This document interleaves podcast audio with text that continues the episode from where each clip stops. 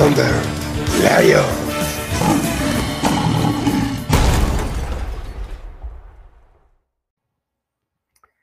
Buenos días, buenas tardes o buenas noches, según te el caso. Este es el podcast de los Thunder, Thunder Lions, Detroit Lions, señores. O también conocido como el One Pride Podcast por nuestro buen amigo L del de Reyes del Emparrillado, que por cierto pido sus oraciones ya que no pudo estar en el episodio de reporte médico y, y waivers de esta semana porque creo que su caso fue muy feo, lo violaron como entre tres o cuatro y aunque al parecer le gustó mucho, le causó un poco de trauma el hecho de que no pudo sacar los números de teléfono de los güeyes.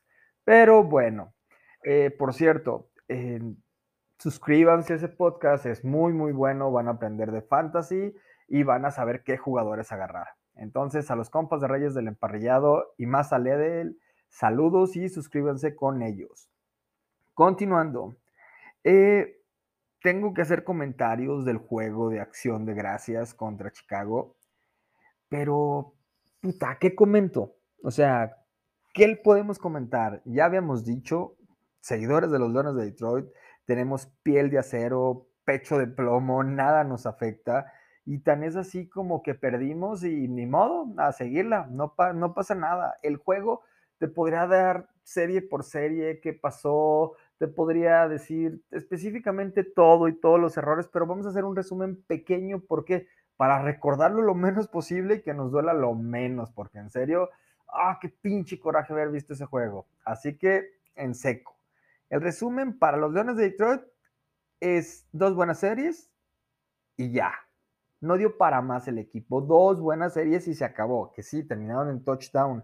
Pero solo fueron dos buenas series en todo el pinche juego. Siguiente, las decisiones de los coaches, neta, yo estaba muy confiado en, Campbell, en, pensaba que, puta, o sea, el hecho de haber sido jugador, el hecho de, tener experiencia ya como entrenador, varias cuestiones eh, me, me, hacían creer que iba a ser algo bueno, pero se le está cayendo el equipo a pedazos. Anteriormente motivaba, ya ni eso. Y ya su discurso de, ah, competimos. A ver, güey, la neta, aunque estabas ganando, nunca se sintió que en realidad el partido te lo ibas a llevar.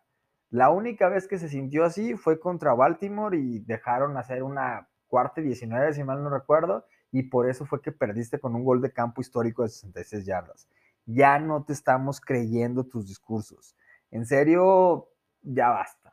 Yo quería que siguiera en la organización, pero si nos dicen el día de mañana se va, que le vaya bien. El problema es a quién van a traer.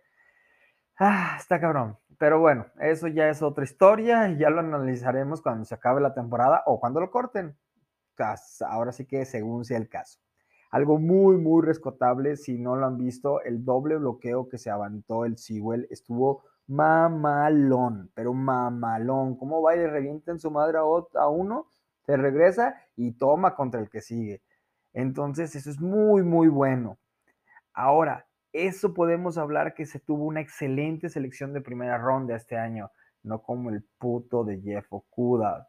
Pero esperemos que regrese y haga algo, porque lo que lleva en el equipo ha dado pena el compa.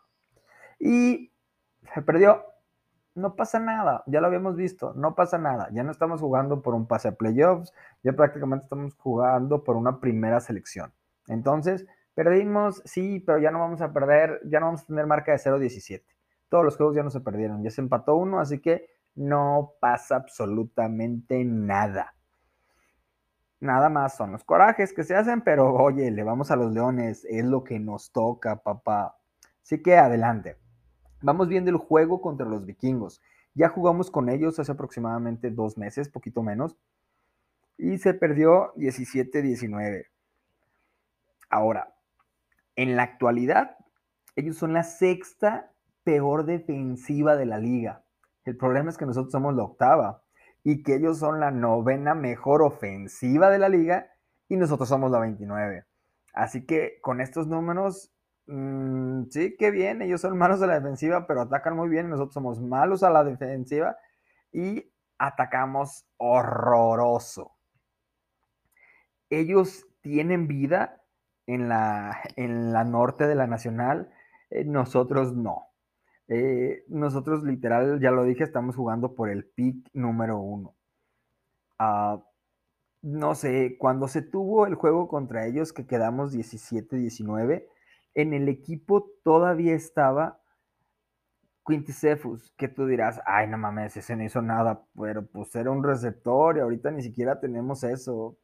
Es más, ahorita ni siquiera tenemos a Swift, se madrió contra, contra los osos, así que se va a echar mano de lo que se tenga. Además, ellos si bien el juego lo jugaron sin Delvin Cook porque se madrió, pues tienen a Mattison y no es nada malo el compa. Así que hombre por hombre a la ofensiva, eh, ah, no sé qué decir, el punto es que no me está gustando absolutamente nada. Además, con los osos habíamos quedado 14-24 y esta vez quedamos 16, perdón, 14-16. La mala semana de los Leones que tuvieron esa vez les dio para quedar perdiendo por 10. Esta que fue la buena semana se perdió por dos puntos. Ahora, la buena semana con los vikingos se perdió 17-19. ¿Qué me dice? ¿Que ahora vamos a perder 29-17? No sé cómo lo quieran ver. El punto es que ah, suena difícil, suena casi imposible, pero como los buenos y fieles seguidores de los Leones de Detroit, vamos a seguir y seguir y seguir insistiendo y seguir haciendo corajes y seguir tragando bilis por las malas decisiones que se toman, pero lo dije ya una vez, si le va a pasar todo lo malo al equipo en esta temporada, que le pase. Ya no hay nada que perder. Así que ya lo único que podemos decir y lo único que podemos hacer es somos fieles seguidores de los Leones de Detroit. Aquí vamos a seguir, le pese a quien le pese y a quien no le guste, que chingue su madre. Claro que sí, ¿cómo que no? Eh, pasándonos a otra cuestión menos relevante por lo que tenemos, son los jugadores en el fantasy. Eh, da lo mismo, punto. Goff es malo, malísimo. Los wide receiver que tenemos ¿a quién metes? ¿A Reynolds? ¿A Amon alguno va a pegar. El pendo es atínale cuál va a pegar. El RB Williams no es lo mismo jugando él con Swift que él solo. Y no sabemos si Jamar Jefferson eh, va a poder jugar o no. no. No sabemos qué pedo vayan a hacer. El punto es que si a mí me preguntaras a quién meter, pues mete a Hawkinson, ya que sería como lo más segurito. Y si no, pues, pues no metes a nadie porque ah, esta temporada hasta en el mugroso fantasy la estamos dando mal. Solo hay una cuestión que me gustaría analizar y hago una ferviente petición a una amiga de Guatemala. Su nombre es Mili. Esa señorita tiene poderes de bruja muy, muy cabrones. Si ella se pone la playera de X equipo porque tiene un chingo de playeras, pierde ese equipo siempre, siempre que le he visto que en el grupo de Guatemala se sale eh, una fotografía de ella con una playera de cualquier equipo, ese equipo va a perder. Así que por favor, ponte la playera de los Vikings. No importa que el buen doctor Chepe se enoje, ponte la chance y con tu brujería nos haces ganar. Sería todo lo que tengo que decir. Así que señores, de rato.